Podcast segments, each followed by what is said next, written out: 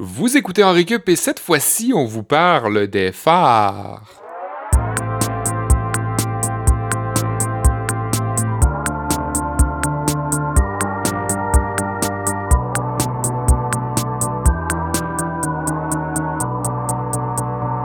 Salut tout le monde, bienvenue à En Récup, le podcast de rattrapage de connaissances générales.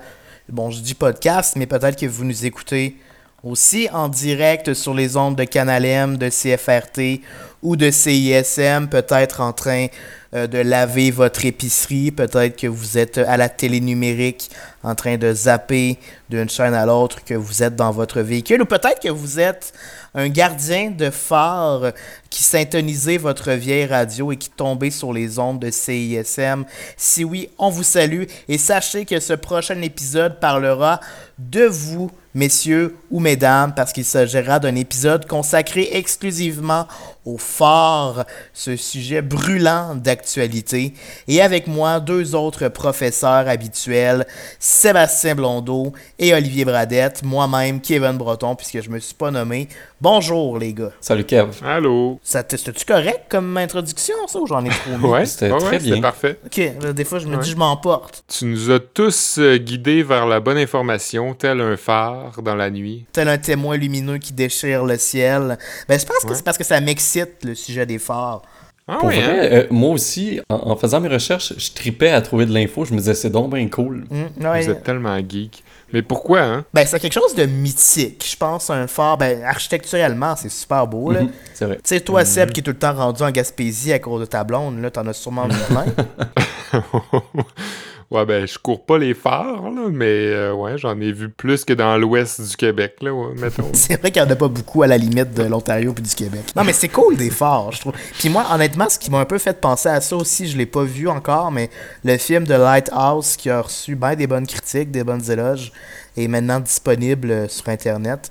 C'est un des prochains films que, que je veux écouter. Euh, c'est avec Robert Pattinson puis Willem Dafoe puis c'est comme deux, deux gardiens d'un phare puis ça parle de solitude puis d'isolement paraît que c'est bien bon OK. Mais c'est pas tant accessible, par exemple, pour les phares. c'est vrai j'en ai en tant que personne en fauteuil roulant j'avoue que j'en ai visité un total de zéro Ouais, mais toi t'es un bipède puis t'en as visité zéro fait que c'est vrai. je sais pas peut-être qu'il y a un gros ascenseur dans cette affaire là, là. Ouais. peut-être c'est juste ça Visiter, c'est, ça dépend. Qu'est-ce que tu veux dire par visiter? Rentrer dedans puis euh, monter? Ouais. Non, zéro. Mais ben, peut-être un. Peut-être quand j'étais plus jeune, mais c'est. En tout cas, c'est flou. Euh, mais c'est vrai que c'est rare qu'on visite les phares. On les voit de loin, on les. On aime les regarder, mais c'est rare qu'on y a accès. Euh, toi, Olivier? Un- ben, ce que j'allais dire justement par rapport à Olivier, c'est que c'est un peu une. Les phares, c'est un peu une métaphore pour la situation dans laquelle on se trouve en ce moment en Oh. confinement. On ne fait qu'apercevoir au loin par connexion interposée Olivier, mais on ne peut jamais vraiment véritablement l'atteindre. Et non, et ma lumière se rend quand même jusqu'à vous, les gars. Euh, j'ai pas non plus visité, monté dans un phare. Ça m'est pas arrivé souvent d'être sur une côte, tu sais, au bord d'une mer ou de l'océan. Quand j'étais en Islande, je suis passé, en fait, au sud de l'île de l'Islande. Il y a comme une petite péninsule qui ressemble beaucoup au rocher percé, en Gaspésie, justement. Oui, oui, oui.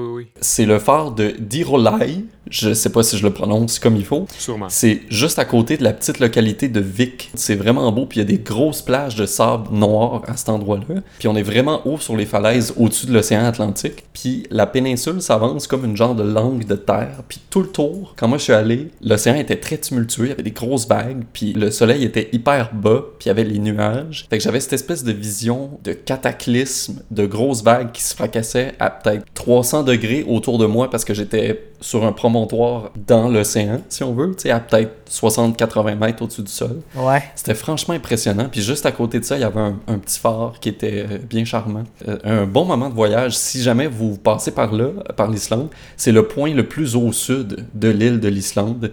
Euh, vous serez jamais plus au sud dans l'océan qu'à ce point précis-là, au bout de cette espèce de rocher percé.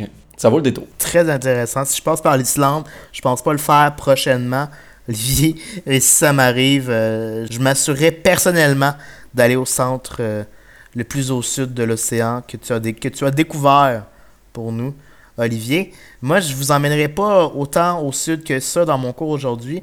Je vais plutôt vous emmener dans l'Est canadien parce qu'il y en a beaucoup au Canada, des phares au Québec. Puis il y en a un en particulier situé entre le Nouveau-Brunswick et le Maine qui date pas d'hier, euh, qui a pas vraiment d'utilité architecturale ou physique ou de navigation tant que ça, mais qui est encore actif pour une raison assez étonnante que je vais vous exposer en fin de cours aujourd'hui. Puis j'étais content de savoir, Olivier, que en tant que, je sais pas si on pourrait dire ingénieur, tu vas nous expliquer comment ça marche un phare parce que pendant que je faisais mes recherches, je me disais, je serais bien embêté d'expliquer à quoi ça sert exactement en fait. J'aborde un peu l'utilité des phares aujourd'hui, comme quoi ben, on peut encore s'en servir malgré tous les instruments de navigation qu'on a. Euh, c'est ça demeure quelque chose de franchement utile pour les marins. Donc, on va s'en reparler. Euh, c'est moi qui ouvre la journée de cours aujourd'hui. Ouais, parce qu'il y a des bouées, puis comme des, Mhm. des, des satellites et tout ça qui normalement auraient dû ou auraient pu rendre désuets les phares lumineux, mais ils, ils sont encore en utilisation au Canada, puis à d'autres places dans le monde. J'ai hâte d'entendre ça. Puis en milieu de journée, notre élève, professeur tumultueux, tannant, Sébastien Blondeau. Tumultueux, Esther. Qu'est-ce qu'il y a à l'ordre du jour aujourd'hui, monsieur Ben, un Blondeau? petit cours euh, d'ingénierie civile, ben oui, euh, ça tombe sous le sens. Euh, on parlait de l'Islande tantôt, pas très loin, il y a l'Écosse. Je vais vous parler de Robert Fowlis, qui est né en Écosse, mais qui est canadien, nationalisé canadien, et qui a fait une découverte, qui a une invention à son, ben pas à son nom, là, mais à son actif, euh, la corne de brume. Donc, euh, je vais vous parler de ça. Euh, on connaît comme les forts, on, est tous familiers avec ça, c'est vieux comme le monde, bien sûr, mais est-ce qu'on connaît les secrets des forts? Est-ce qu'on connaît tous ces rouages? Donc, c'est pour c'est là où le cours d'ingénierie civile va peut-être vous faire voir que ça n'a pas toujours été un outil complet, le phare. Il y, a, il y a- il y a eu des lacunes au cours de son histoire. Mm, mm. Ouais, absolument. Bon, ben, j'ai bien hâte d'entendre ça. On commence ça euh, dans un instant. Puis c'est toi, Sébastien, qui aura l'honneur d'entamer cette journée de cours. Merci. C'est pas vrai. C'est pas vrai. C'est Olivier qui va commencer cette journée de cours. Je prêt à m'excuse. tout, mais... Je euh, m'ex- Va en arrière de la classe. C'est Olivier qui commence. Ça sera à toi après. OK. On en a brièvement fait mention en ouverture. Il y a de moins en moins de phares euh, opérationnels, euh, toujours en fonction aujourd'hui. Il y en a quand même, c'est ça, certains qui le demeurent, euh, mais il y en a qui ne le sont plus parce que les gouvernements les entretiennent plus ou ont jugé qu'ils étaient plus utiles. Il y a d'autres phares qui sont devenus privés, qui, ont été achetés par des, particuliers, mais qui les ont privés de leur utilité première, c'est-à-dire que ben, d'orienter les marins dans leur navigation. Donc, certains enthousiastes les rachètent parfois pour les transformer en habitation, par exemple. En disco. En disco? Je serais pas surpris de voir euh, une coupe de phares en location sur Airbnb euh, à quelque part dans le monde. Les premières formes de phares étaient relativement simples, euh, puis ça datait de quelques siècles avant Jésus-Christ. Ça fait quand même longtemps que ça existe, ce genre de construction-là. Puis à l'époque, les bateaux étaient guidés par des feux aménagés sur le sommet de colline, sur la rive, des étendues d'eau, des mers, euh, sans être dans un bâtiment comme tel, comme on, on les voit aujourd'hui. Ça devait ressembler à quelque chose comme les feux du Gondor. Euh, un puits Oh. dans lequel on entretient une flamme avec du bois, du charbon ou des combustibles liquides. Progressivement, dans l'Antiquité, l'élévation des feux sur des plateformes s'est répandue pour rendre les phares plus visibles. On, on a perfectionné un petit peu la technique comme ça. Et vous connaissez peut-être un des phares les plus anciens et les plus connus si, comme moi, vous jouez régulièrement à Seven Wonders. Ben oui. Ben oui. Non, je suis rendu niveau, niveau 17, moi, allez. Le, le jeu de société Seven Wonders, je parle même pas de jeu vidéo. Ah, On ah s'est non, là, tu viens de me perdre. là. Il y, a, il y a plein de gens, je suis certain, qui ont tout de suite su de quoi je parlais. Je parle du phare d'Alexandrie. C'est un phare qui aurait été construit entre moins 299 et moins 289. Et euh, ben, il s'est dressé à l'entrée du port de la cité jusqu'en 1303, où il y a un violent tremblement de terre qui l'aurait pratiquement détruit. A quand même toffé euh, plus que 1500 ans, ce phare-là. Les phares modernes sont apparus plus au début du 18e siècle, donc vraiment plus qu'un millénaire après le phare euh, d'Alexandrie. Ça correspond à quelle époque, ça, le début du, 17e, du 18e siècle, les gars? C'est tout juste comme la, la Première Guerre mondiale startait, là. Non, La peste, la peste s'achevait. 1700 quelques, là. Vous êtes les pires euh, élèves. Non, mais je sais que c'est 1700 quelques, mais c'est l'époque des Lumières, Seb. Ah, ah, Comme ok, quoi. dans ce sens-là, oh, oui. Au fil du temps, ben, la fonction des phares a changé avec le perfectionnement de la technique aussi. Les premiers, comme celui d'Alexandrie, marquaient plus l'entrée du port. Étaient là pour dire c'est ici qu'il y a le port d'Alexandrie. Mais le progrès, le progrès dans leur construction, puis le perfectionnement de leur système d'éclairage les a rendus pas mal plus polyvalents que ça. Les avancées technologiques à partir des années 1700 ont donc permis de placer les phares dans des endroits plus dangereux sur les étendues d'eau. Souvent, on les confrontait un petit peu plus aux caprices de la mer puis des océans. Donc, on pouvait, à partir de cette époque-là, placer des phares pour non seulement signaler l'entrée d'un port, mais aussi avertir d'un danger comme une falaise Mhm. ou un récif rocailleux peu profond sur lequel les bateaux risquaient de Pour éviter des naufrages. Ouais. Ouais. La plus grande innovation technologique des phares, à mon avis, est sans doute l'invention du physicien français Augustin-Jean Fresnel, qu'on appelle la lentille de Fresnel. C'est un assemblage de plusieurs lentilles convexes à échelon, c'est-à-dire un ensemble d'anneaux de verre concentriques qui entourent une source lumineuse. Pensez à une chandelle, par exemple, qui est en repos sur une table, autour de laquelle on déposerait toute une série de miroirs convexes qui réfléchissent la lumière. Autrement dit, la lentille de Fresnel décuple la puissance de source euh, de lumière. Puis pour que ça fonctionne, on place simplement la source lumineuse au foyer de la lentille. Là, ça va peut-être vous rappeler certains cours de physique au secondaire ou au cégep. faut savoir qu'avant ça, ben, comme on le disait, les phares utilisaient des brasiers pour plus tard utiliser plus comme des grosses lampes à l'huile avec des miroirs simples pour diriger leur faisceau de lumière. Sauf que ces moyens-là étaient pas vraiment efficaces à grande distance parce que l'intensité lumineuse était relativement limitée. Sauf que la lentille de Fresnel, euh, avec cette nouvelle invention-là, les navires pouvaient apercevoir les phares jusqu'à 32 km de distance. Ça a complètement révolutionné le monde de la navigation maritime, puis les navigateurs considèrent que l'invention a sauvé des millions de bateaux et sans doute des milliers de vies aussi à travers le temps. Le système est d'ailleurs encore utilisé aujourd'hui. Si vous voyez la, la- la grosse ampoule qu'il y a dans un phare, c'est une lentille de Fresnel qui est utilisée. La première de toutes qui a été utilisée euh, a été installée pour la première fois en 1823 dans le très joli phare de Cordouan, Oh. à l'embouchure de l'estuaire de la Gironde sur le- la côte est de la France. Ça, c'est le, le fleuve qui se jette dans l'océan Atlantique. C'est pas trop loin de Bordeaux, peut-être à 100 une- un petit peu plus qu'une centaine de kilomètres euh, de Bordeaux. Et c'est possible de visiter ce, ce phare-là euh, à marée basse euh, quand les conditions le permettent. Là, vous vous demandez peut-être comment ça se fait que les phares diffusent des rayons de lumière et pas une lumière constante. Tu sais, s'il y a une lentille qui est tout le tour. Ouais. C'est une excellente question. Et ça s'explique, entre autres, par les deux types de lentilles de Fresnel qui existent. Il y a des lentilles fixes et des lentilles rotatives. Ah ben, tabarouette. Plusieurs phares qui utilisent une lentille disposée sur un plateau rotatif qui fait tourner la lentille autour de la source de lumière à vitesse constante et prédéterminée. Donc, en fonction du nombre de faces de cette lentille-là, le phare va projeter le même nombre de rayons lumineux. Souvent, c'est entre 4 et 8 côtés qui forment euh, l'espèce d'encloisonnement de verre autour de la source lumineuse. Un observateur au loin, si vous êtes par exemple à une dizaine de kilomètres du phare et que vous regardez dans sa direction, vous allez apercevoir des flashs de lumière de quelques secondes entrecoupés de noir. Et les bouts où c'est noir, c'est que la lentille vous fait pas face.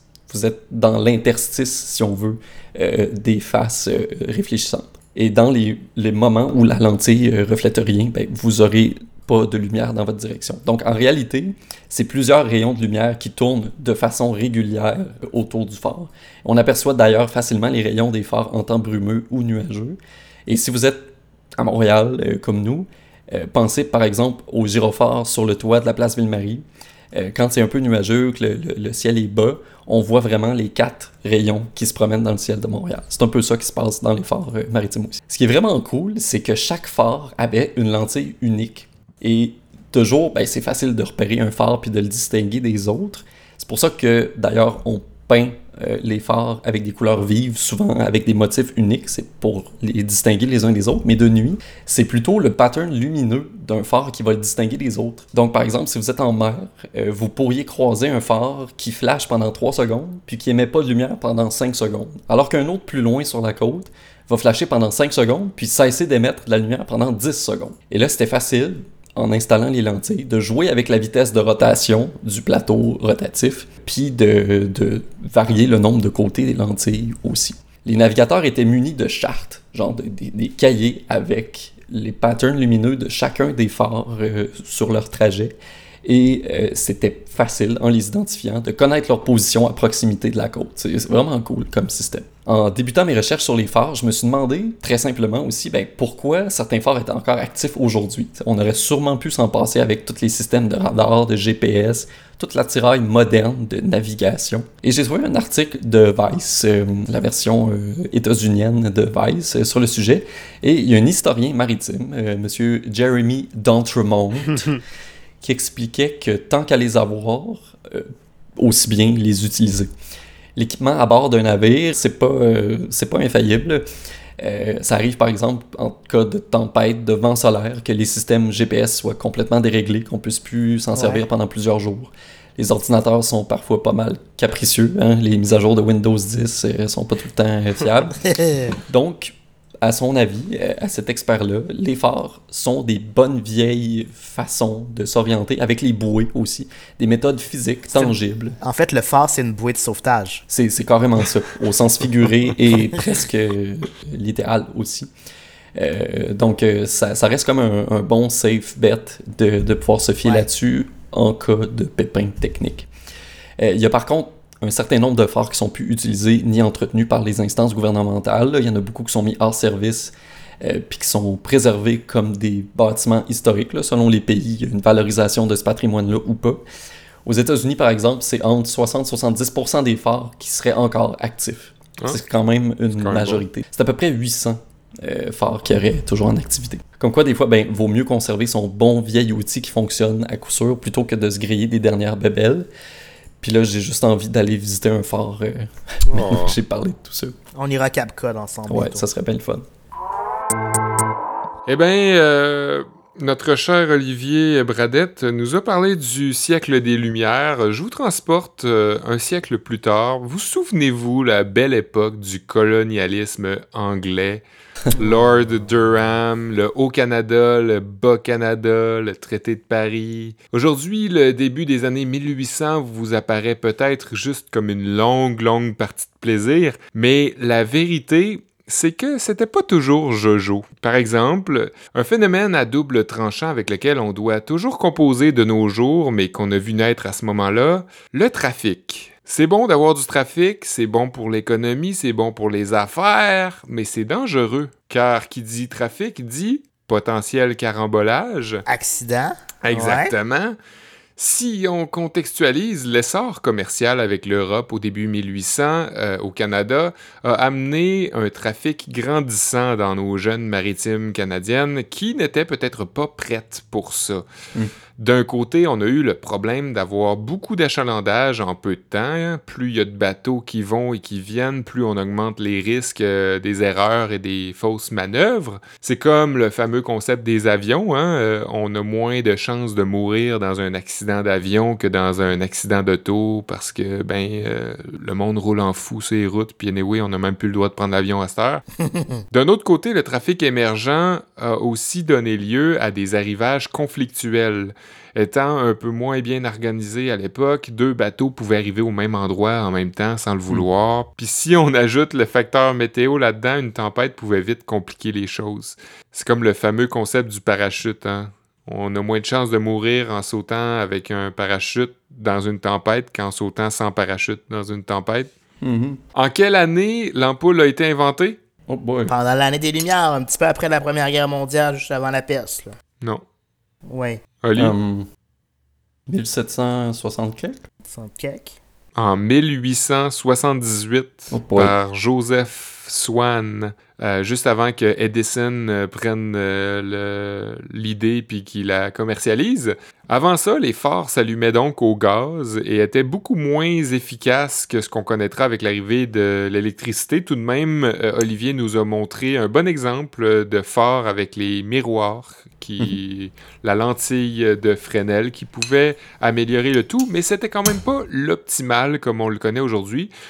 Vous comprendrez euh, donc que ce ne sera pas toujours euh, suffisant non plus avec la brume, avec les pluies, avec les vents sur les côtes des provinces maritimes. Les intempéries font souvent en sorte que ben, la simple lumière d'un phare ne suffit pas. C'est vrai. Quand on mentionne les maritimes, on parle de quelle province exactement? Ici? Oui. Terre-Neuve, Labrador, le Nouveau-Brunswick, la Nouvelle-Écosse, L'île du Prince-Édouard. Euh, Terre-Neuve-Labrador ne fait pas partie des provinces maritimes, mais plutôt des provinces de l'Atlantique. Les maritimes, quand on dit maritime, on parle du Nouveau-Brunswick, l'île du Prince-Édouard et la Nouvelle-Écosse. Ce qui m'amène à vous présenter Robert Fowlis. Né à Glasgow, en Écosse, en 1796. Suite au décès de sa femme lors de l'accouchement de sa fille, Robert a peine à surmonter son deuil, et vu que c'est la mode dans ce temps-là de déménager sur le nouveau continent, il décide de prendre le prochain bateau avec sa fille vers les États-Unis, direction l'Ohio. Le destin, le hasard ou peut-être l'ironie amène une tempête sur son chemin et fait dévier la trajectoire du bateau vers rien de moins que la Nouvelle-Écosse. Oh. C'est comme ça que Robert Fowlis devient canadien, par erreur, mais un peu comme tout le monde dans le fond. Pas longtemps après, Fowlis et sa fille déménagent au Nouveau-Brunswick, sûrement qu'ils trouvaient que c'était trop cliché un Écossais qui arrive en Nouvelle-Écosse, un peu comme les Français qui déménagent sur le plateau Mont-Royal.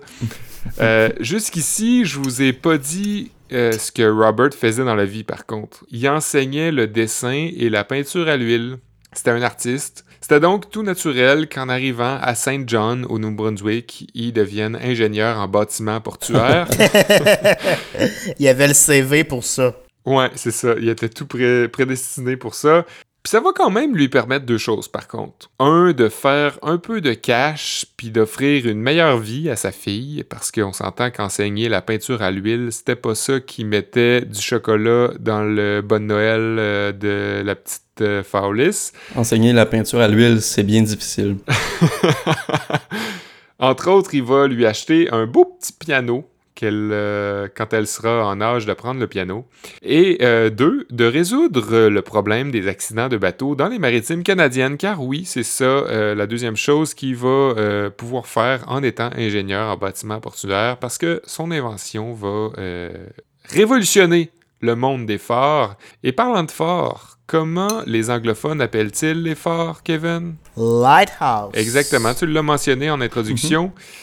Eh bien, il n'y a pas seulement la lumière qui peut diriger les bateaux, il y a aussi le son. Fowlis a pensé ajouter au phare ce qu'on appelle aujourd'hui des cornes de brume, littéralement Ah des oui. fog horns. C'est comme des grosses trompettes d'arena, Kevin. Euh, T'es familier avec euh, ces trompettes rouges euh, dans lesquelles on souffle euh, durant les séries. Ouais. Mais l'idée d'avertir les marins à l'aide d'un signal sonore est pas nouvelle. C'est vieux comme le monde, comme les phares. Quand on, qu'on utilise des, des- des cloches dans les phares, l'inconvénient avec la cloche, c'est que le son produit est plutôt aigu. Ça reste quand même dur euh, de loin de l'entendre. En situation de tempête, tout particulièrement, l'onde sonore d'une cloche a moins de chances de se rendre au bateau, tandis qu'un son plus grave, comme ceux qu'on transmet grâce aux cornes de brune de Fowlis, a une plus longue portée et risque d'aboutir plus facilement aux oreilles euh, des marins désemparés. Pour t'expliquer simplement, Kevin, euh, puisque Olivier, je sais que qui connaît un petit peu plus euh, le son, une onde sonore, c'est comme un spaghetti. Le son de ta voix, toi, quand tu cries, va plier le spaghetti en plein de fois, comme, un, comme si on alignait plein de W côte à côte. Mhm. Tandis que le son de la voix d'Olivier ou de la mienne va seulement courber gentiment le spaghetti. Ça fera même pas un pli, ça va juste courber un peu. Fait qu'on s'entend que le W va s'étendre pas mal moins loin que la petite courbe du spaghetti. Le spaghetti va atteindre euh, plus, va avoir plus de portée que si on le plie euh, drastiquement. Et- Ça, c'est quand on crie. Quand on, quand le, non, quand ton cri est plus aigu, parce que toi tu cries plus aigu que qu'Olivier et moi. Euh... Et euh, dans le but de boucler la boucle de belle façon pour vous attendrir, je peux vous dire que Robert Fowlis a eu son idée en écoutant sa fille jouer au piano. Ah ben. En allant la rejoindre, il s'est rendu compte que euh, loin d'elle, il entendait mieux les notes basses qu'elle jouait. Et plus il approchait, plus il percevait les notes jouées dans les plus hautes fréquences. Et on dit que si on rôde la nuit sur les rives de Saint John au Nouveau-Brunswick, on peut encore entendre la petite fille de Fowlis jouer du piano, mais juste les notes graves. J'ai des frissons, ça. Olivier qui mangeait pendant que je parlais, là, la, la grosse cuillère et dans l'assiette. Je m'excuse. Oh ouais, hein? Mm, mm, mm. Oh ouais. Mm. Je mange des brownies. Ben ouais, hein? Des, des brownies aux potes. Tabarnouche. J'ai tapé Foghorn son effet. c'est ça que j'ai trouvé. Ben, ça, c'est Seb quand qui crie. Kev. Ouais, Ok, Seb, quand il crie, ça ressemble à, à ça, puis moi, je ressemble à une petite fille qui joue du piano. exactement. C'est ça que j'ai compris. Parfait. Ben, euh, c'est ce, qui, c'est ce qui nous emmène à, à la dernière euh, leçon de la journée, qui sera un cours de géographie ou de géopolitique. Je vais vous parler de l'un des derniers forts habités au Canada ou aux États-Unis. hein, ça dépend de votre perspective. Une analyse géopolitique du cas des îles Machias Seal. Tout d'abord, il faut savoir qu'au Canada, on dénombre à peu près 750 forts et Tabarouette. que parmi ceux-ci, on en trouve 43 au Québec. Comme le fait bien de nous le rappeler une maudite publicité gossante sur YouTube qui vise surtout à nous vendre un char pour partir à la découverte des joyaux cachés de notre belle province. T'as pas hâte blanc? Mis à part vendre du rêve, des chars et des cartes postales, les forts possèdent une utilité première, mais qui n'a pas très bien traversé l'usage du temps, comme vous nous l'avez déjà expliqué, c'est-à-dire orienter les navires pour éviter les naufrages. Ça sert encore aujourd'hui, mais il y a d'autres technologies comme les satellites ou les bouées lumineuses qui ont rendu obsolètes plusieurs forts à travers le pays qui sont tombés en désuétude et qu'on a dû euh, réhabiliter en leur donnant d'autres vocations, comme euh, le suggère Olivier en site Airbnb. Toutefois, néanmoins, il y a un phare au Canada qui garde le phare, qui n'est pas prêt d'être démoli, même s'il est relativement inutile parce qu'il fait simplement office de drapeau national fièrement érigé pour signifier que ce territoire est celui de Wilfrid Laurier et de tous ces autres grands Canadiens. Bref, il sert un peu à comme quand Oli plante des tours d'observation sur ses nouveaux lens pour étaler son royaume dans Age of Empire ou n'importe quel autre jeu de nerd. Ce phare en question est situé, comme je le disais en introduction, sur l'île de Machiasil, qui, elle, se situe au large à la fois du Nouveau-Brunswick et du Maine. C'est que, vous le savez peut-être pas, mais euh, s'il y a ambiguïté là, à savoir si cette île appartient au Canada ou aux États-Unis, c'est que le Canada est en conflit pour ce petit bout de terrain-là avec l'Amérique euh, de Donald Trump. Conflit, c'est peut-être un mot un peu fort. Il n'y a pas de ressources naturelles à exploiter là, puisque sa géographie est surtout composée d'algues, de roches et de lichens. Ouais. L'île est plutôt un sanctuaire à oiseaux, principalement des macreux qui prennent leurs Ouais. vacances là pendant l'été. Mais si ce n'est que symboliquement, le Canada... Des macareux, tu veux dire? Qu'est-ce que j'ai dit? Macreux. Ouais, mes gars. hein. Des macareux, effectivement, qui prennent leurs vacances euh, l'été. Euh, sauf que, bon, personne ne se débat à qui appartient ces oiseaux, que ce soit des macareux ou des macreux. Personne ne veut aller chercher des algues ou du lichen là-bas. Mais symboliquement, le Canada et les États-Unis débattent encore de qui euh, est propriétaire de ce bout de terre d'environ un kilomètre carré. Puis c'est assez étonnant parce que malgré le fait que les deux pays se partagent environ 8000 km de frontières, c'est le seul bout terrestre qui fait pas l'unanimité. Il y a d'autres portions navigables ici et là qui font pas encore consensus, mais c'est le seul bout de terre où il y a conflit entre gros gros guillemets. Pourquoi? Bon, ben, je vous présente d'abord les arguments des deux côtés. Les États-Unis, eux, prétendent que le traité de Paris de 1783 leur donne accès, euh, puisqu'il stipulait que toutes les îles à 20 lieues, ce qui est environ 111 km de leur rive, appartenaient aux Américains, excepté les îles qui étaient déjà parmi la constituante de la Nouvelle-Écosse. Sauf que les Canadiens, eux, ont un contre-argument assez solide. Lorsqu'on a dessiné les frontières de la Nouvelle-Écosse britannique par l'octroi des terres de 1661, celle-ci devait inclure, toutes les îles à 6 lieues, donc 33 km des côtes. Puis le problème, c'est que Macassar se trouve pas mal précisément à l'intérieur de ces deux limites à distance presque égale du Maine et de la pointe sud du Nouveau-Brunswick. Ça cause un certain, euh, une certaine ambiguïté. Puis d'un côté comme de l'autre, on va prendre des mesures assez différentes pour assurer la souveraineté ou euh, euh, pour démontrer qu'on a propriété de, de, ce bout de terre.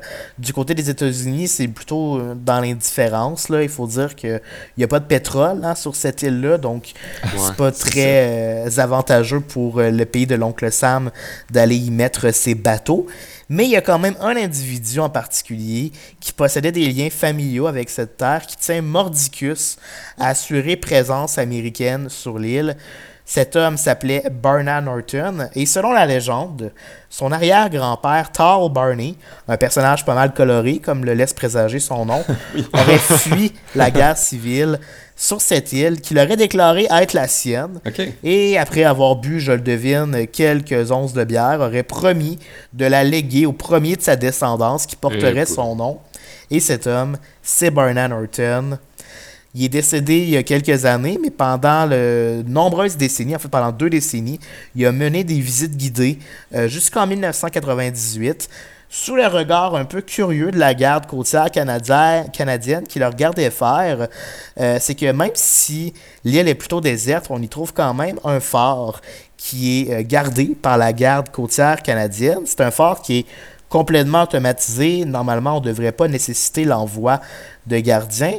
Mais comme ça fait débat, puis comme il y avait un certain Bernard Horton, ben le gouvernement y envoyait deux pauvres âmes solitaires y vivre plusieurs mois par année en rotation pour pouvoir assurer une certaine souveraineté. Il y en a juste 51 forts au Canada qui restent, qui sont habités. Puis c'est seulement celui-là de Macassil qui est habité strictement pour des raisons de défense nationale. C'est-à-dire que les gardiens-là ont strictement fuck all à faire, sauf peut-être repousser le fantôme d'un possible assaillant. Puis là, je note que ça ferait un film quand même pas mal cool si jamais il y a des gens qui cherchent des idées de scénario. Pour revenir à Barnard Norton, disons qu'il appréciait pas trop la présence canadienne sur son héritage. Pendant un moment, euh, le Canada organisait aussi en parallèle ses propres voyages guidés, ses propres visites guidées. Puis à un moment donné, ils sont entrés en conflit en 1983 parce que le service de la faune a décidé que, hey, il y a pas mal de macreux ou de macaros, là, peu importe comment ça s'appelle, là, puis qu'il faudrait peut-être pas les déranger. Il faudrait maximiser à 25 visiteurs par jour pour pas leur nuire. Barna va pas super apprécier, apprécier ça. Il a vu ça comme une attaque à sa souveraineté. Puis il a même brandi une rame. Puis il a menacé l'agent en question qui s'est tenu pas mal tranquille après ça jusqu'au décès de Barna euh, Norton. Et depuis, ben, il n'y a plus grand monde de sa famille, étonnamment, qui sont prêts à aller planter des drapeaux et à chasser les gardes côtiers munis d'une rame sur une minuscule île à sa place. Ce qui fait en sorte que le débat est un peu tombé dans l'oubli, même si des membres de la famille ont écrit récemment au Congrès et à Donald Trump lui-même pour les inciter à intervenir et à marquer la présence américaine sur le territoire. Du côté canadien, ben, on continue de veiller le fort, qui a été nommé depuis ce temps patrimonial en 2015 pour ses valeurs architecturales et historiques. On raconte en outre que ce phare est à l'origine du plus grand fournisseur de harengs fumés au monde oh et qu'il a permis le développement socio-économique de la région qui est, on le devine, surtout axé sur la pêche, puis il demeure un refuge important pour les oiseaux préférés à Sébastien, whatever. Et dans tout ça, ben, le phare symbolise un rare monument ou un rare moment dans l'histoire où le Canada a tenu tête aux États-Unis pour des fins d'indépendance aussi petits soient-ils. Eh boy. C'est super beau, je suis en train de regarder des photos. C'est vraiment un beau phare. T'aimerais y aller à Macassil? Ouais. Ben, si jamais quelqu'un cherche une nouvelle job, d'après moi, ça doit pas se bousculer au portillon pour aller. Pour aller garder le phare là-bas. Pour garder le phare là-bas. On vous invite à écrire à service de la faune canadienne à gov.qc.ca. J'imagine, je vais pas vérifier. Écrivez. vous nous en donnerez des nouvelles. Je pensais que allais dire écrire à canada.com. canada.com. Quand vous allez sur canada.com, c'est sur la page d'accueil. Devenez gardien de Macassil. Peu d'expérience demandée. Avantage, salaire concurrentiel. Euh, c'est la fin de notre émission sur phares, encore une fois. Ben oui. Un beau tour d'horizon.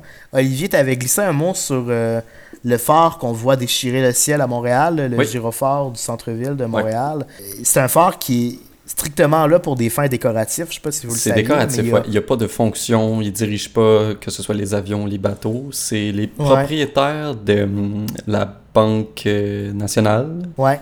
Qui s'était établi dans un autre immeuble dans les années 50. Ils ont Exact. décidé de construire ça pour enjoliver le ciel. Puis quand ils ont pris euh, possession de la place Ville-Marie, je pense que c'est en 1961, ils ont déménagé le phare avec eux. Je sais pas si c'est Banque Nationale, par exemple. Coudon, je vois que t'es- mieux informé que moi finalement. Ouais. Mais euh, il reste que ça coûte genre comme plusieurs milliers de piastres par année, genre 5-6 000 dollars, juste le faire virer pour des fins. Mais, mais pour une icône montréalaise comme ça, c'est pas si coûteux que ça. C'est pas si cher. C'est un peu la vrai, signature ouais. du, du C'est moins cher que le stade. C'est moins cher que le... On le paye Oui, encore, sûrement. le maudit stade. No Oui. tax. Hey, si vous voulez euh, nous entendre parler du stade qu'on paye encore, euh, on vous invite à écouter notre épisode 4 euh, sur les stades de mémoire C'est- là que je m'en allais. Ouais, hein? Avec François Lemay qui était venu. Mais- euh, ouais, épisode 4, c'est bien ça. Mine de rien, le stade euh, olympique à Montréal, c'est une forme de fort, hein, parce que peu importe où on se trouve à Montréal, quand on le voit au loin, on sait où on, On sait qu'on a passé le pont peu Ben, importe. on sait, on sait où est-ce qu'on s'en va, tu sais, on- c'est un repère. Ouais. Clairement. Ben moi je me rappelle que les premières fois que je venais à Montréal avec ma famille, c'était le repère montréalais. là. Ouais.